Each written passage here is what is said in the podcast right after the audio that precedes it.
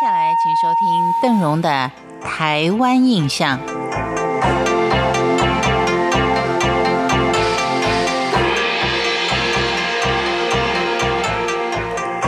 提到马祖群岛当中，其中有两个群岛，它的地形蛮像犬形，有犬字的形状，那就是东西局。您别小看了东西局，它也曾经是游击队的大本营。在民国三十八年，也就是西元一九四九年以前，这里还是一处平凡的渔村型岛屿。两岛最著名的古迹，就是在清同治十一年由挪威人所承建的东举灯塔，以及明万历四十五年沈有容生擒六十九名日寇，闽南人董应举记述这个事情所提的大埔石刻。但东西举一旦成为突袭大陆的游击队大本营之后，它的历史从此就改写了。前面提到了，民国三十八年初，因为中共做大，情势危急，福建省主席朱绍良就成立了福建省海上保安第一纵队，也就是海保部队，派戴笠的学生，也是福建林森人的王调勋担任司令。同年的八月十七号，福州沦陷，海保部队就陆续转进到北干、白沙、桥仔、唐崎跟后澳村。国军正规军也同时抵达了南干跟白犬乡，也就是今天的莒光乡。九月间是多路会合之后，换防到东西聚。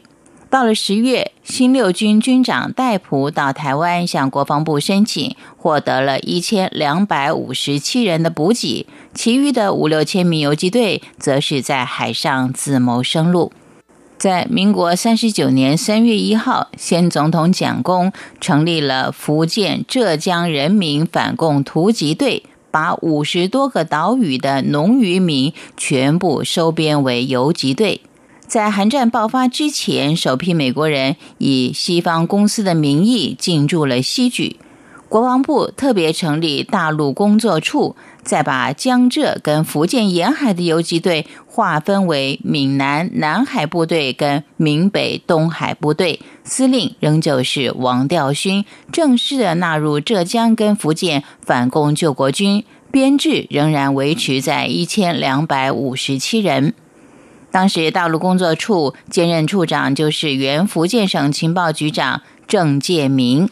他很清楚，西方公司想利用突击的行动，大量的去搜集大陆的军情，于是趁机就要求西方公司提供游击队的训练、装备、补给跟响粮，希望有机会能够重返大陆。双方并且以西举清凡村的山海一家作为共同发号司令的地方。游击队在西方公司介入期间，先后向大陆沿海发动了几百次的突击行动，胜负互见。他们得到西方公司所提供的冲锋枪、迫击炮以及一些通讯器材，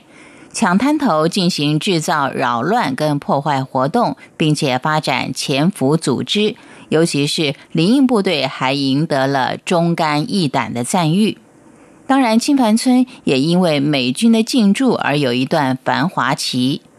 在韩战还没有结束之前，每个星期都有一班运补的海上飞机抵达青凡村，居民也有驾帆船到香港去批货贩卖的。由于物资充裕，连南干居民都会划船来到西莒采购日用生活用品。但自从胡琏担任了金门的总指挥官之后，就把江浙福建反共救国军合并为反共救国军，将保卫跟敌后工作合一。旧称的白犬乡也在六十年更改为举光乡，游击队的名词自此也就慢慢的令人淡忘，进入历史了。